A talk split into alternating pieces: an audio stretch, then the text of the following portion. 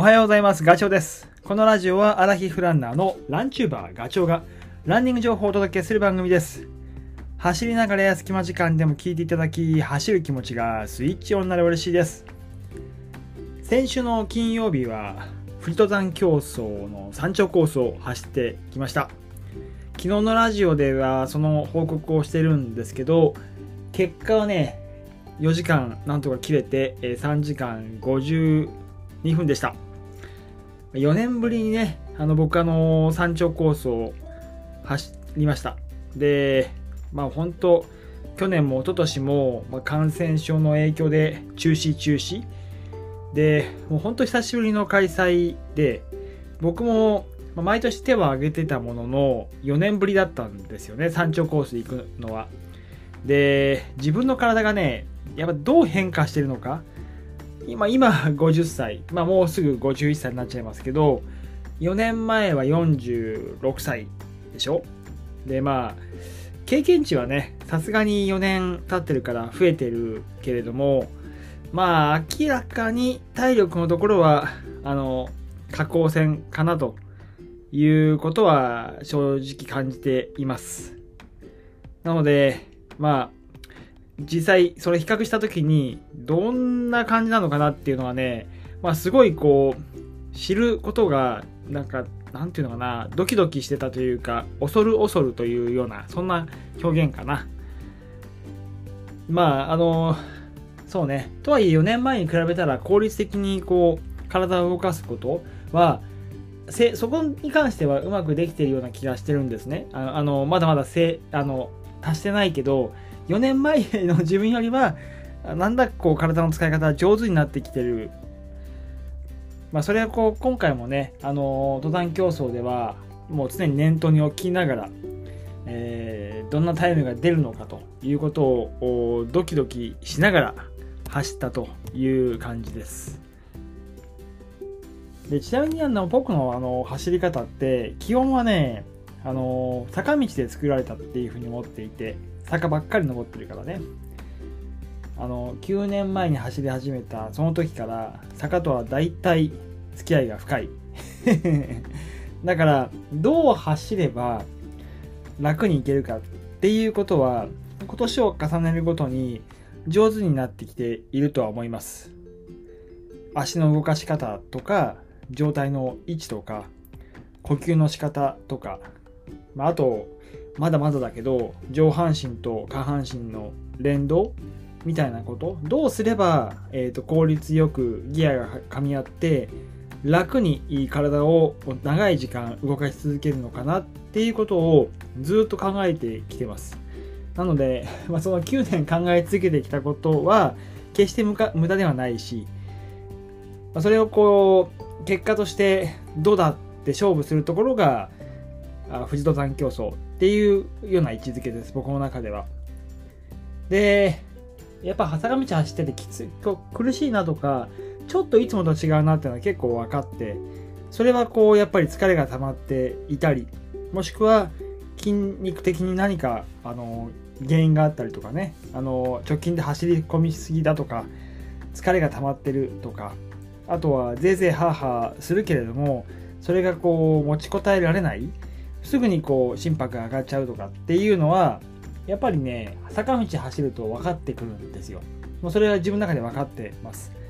なのであまあ調子を見るときには坂行くっていうことを考えてきました。で参考までなんだけど僕がこう坂道で意識していることを、まあ、自分の中でね、まあ、このこの前金曜日、えー、富士登山競争は走ったばっかりなんだけど、まあ、それも踏まえて、え意識していることを話すとまあそうだな。これ下りも上りも、まあ、前提なんですけどどっちも、えー、と意識はしてるんですけど脱力です。やっぱり力を抜く。上りをこう頑張ろうとかっていうとやっぱりねまあ気合は入るのは全然いいんですけど力が入っちゃうんですよね。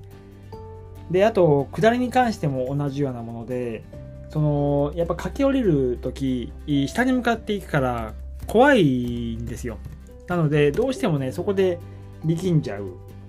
それをねなんとかしてえー硬くならないように力まないようにしてる。だから走ってる最中上りも下りも結構ね腕をこうブラブラさせたり肩をこう上げてストンと落としたり首を回したり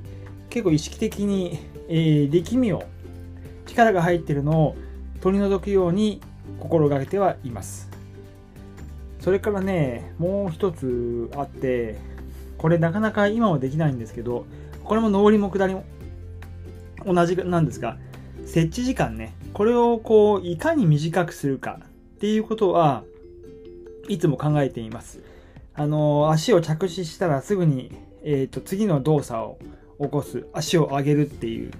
で、まあ、これも想像がつくけど設置時間が長ければ長いほど筋肉へのダメージも大きくなっちゃう。疲れてしまうので、まあ、それをこう、えーと、逆に空中にいる時間を長くする。イメージとしてはですよ。高く飛ぶとかってそういうイメージではないんですけどなるべくこうえっ、ー、と力を地面に伝えている時間を、え少なくするようなそういう意識を持っています。ですね。であとはねえー、そうですね。腕振りかな、まあ、これどどっちかというと上りですけど上りを走るときにはこう腕を前に振り出す、えーと、半島を利用するようにしてます。幅跳びのイメージですね。でこれもタイミングがうまくいくと地面をこう蹴る時の力も強くなるしえあとは次にあの推進させるための力反動力みたいな感じなのかな。クイッとこう腕を振る振るタイミング。それがうまい具合にバチッとはまるとスッと前に行く。でこれってね、えー、この前上田瑠衣さんの撮影なんかにも立ち会った時に、えー、ルイさんが言ってたんだけど同じように。っていうかまあルイさんが言ったことで僕はそれもうやっぱりなってそうしないといけないなっていうふうに改めて思ったんですけど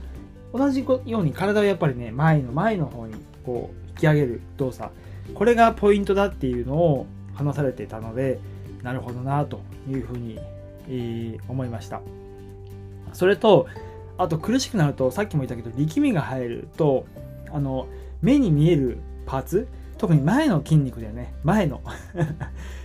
ななんかここ使ってやろうっていう気持ちになっちゃうから、えー、太ももとか、えー、胸の辺りの筋肉とか上半身だよね。あのそれをこう使おう使おうって思うんだけどそうするとあの猫背になりがちなんですよね。そうじゃなくてどちらかというと後ろの筋肉背中とかお尻とかハムストリングここの筋肉を使ってあげることが大事なので、えーと、これもイメージだけど後ろから押さえてるような感じを僕は、えー、持つようにしてます。であとはね言うべきことは歩幅かなえー、まあ歩幅で言うと上りは結構コンパクトにパッパッパッパッパッパって駆け上っていくというかえっ、とリズムで刻んでいくイメージなんだけど下りに関してはなるべくあの広く取らないように意識してます。えー、広く取っちゃうと,、えーと、そんだけ衝撃をねバーンと食らっちゃうので